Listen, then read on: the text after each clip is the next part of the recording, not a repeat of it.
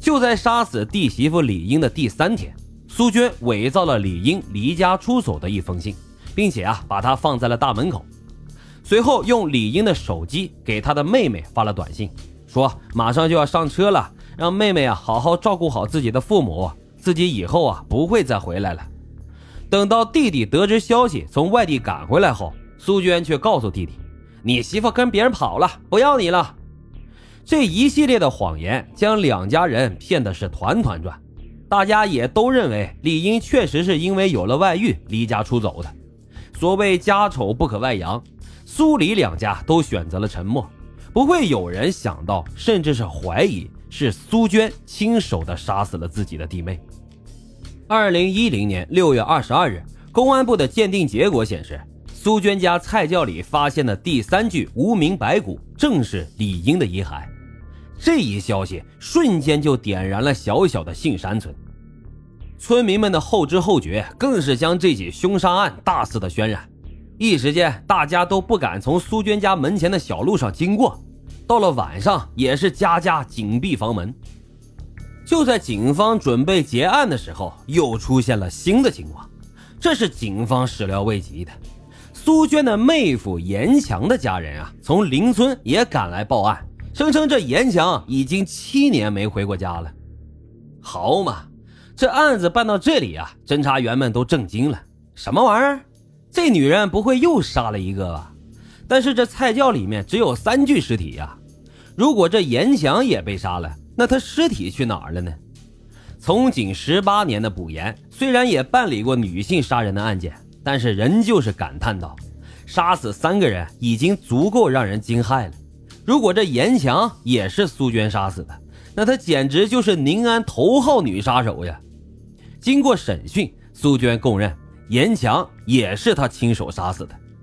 时间回到二零零三年，妹夫苏宁和丈夫严强先后从宁波打工回来，因为夫妻感情不和，苏宁就提出了离婚。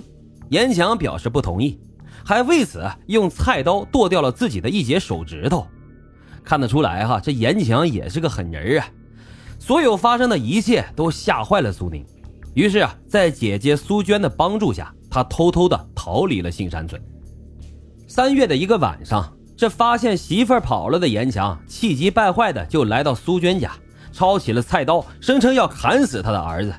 只要他的儿子死了，苏宁一定能够回家。我呸！这他妈什么逻辑？简直枉为人父啊！这苏娟呢，为了阻拦严强，就将他推倒在院内，随手捡起了一个玻璃瓶儿，就砸向了严强的头部，直中太阳穴，严强瞬间倒地不起。十几分钟之后，严强停止了呼吸。这是苏娟第一次杀人。杀人后的苏娟也很害怕，因为她根本就没有想过要杀严强。如果去自首的话，这顶多也就是过失杀人。然而。此时，苏娟的父亲从外面回来了，刚好目睹了这一幕。他没有选择报警，而是用四轮车装上尸体之后就拉走了。但是父亲并没有告诉苏娟他是如何处理掉严强的尸体的。苏娟的父亲呢，已于二零零八年因病去世了，所以这严强的尸体下落啊，变成了永远都无法解开的谜团。按照苏娟的供述，看似误杀严强，但是在严强死后。苏娟的一系列行为看起来似乎又像是早有预谋。他先用严强的手机，以他的名义给在广州打工的姐姐严红发了条短信。可见啊，用这个手机发短信是苏娟的惯用伎俩。他在短信里说呀，说这个嗓子发炎说不了话，让姐姐呢借一万块钱给他，他要盖房子，等苏宁回来好好跟他过日子。收到短信后。林红立即就给母亲汇了一万块钱，可是啊，当严强的母亲见到是苏娟来取钱时，就感到十分的诧异。苏娟谎称严强不好意思见到家人，委托他来取钱。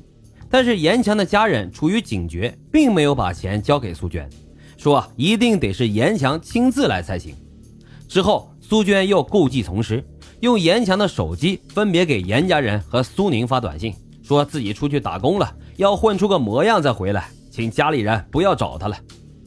这一骗就是整整七年，直到二零一零年，刘家兄妹以及李英的尸骨重见天日，这才使得这件埋藏了七年的案件水落石出。曾经有记者来到杏山村的苏娟家，看到此时苏娟家中的大门上已经贴上了封条，藏匿尸体的菜窖呢也被清理得干干净净了，院内堆满了从菜窖里面清理出来的垃圾。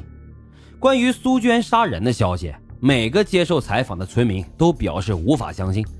苏娟的邻居刘静香告诉记者，说苏娟人很好，很热情。自从父母相继离世以后，苏娟就一个人带着四个孩子过。邻居们都说苏娟对孩子们很好，尤其是对弟弟和妹妹的孩子十分的溺爱。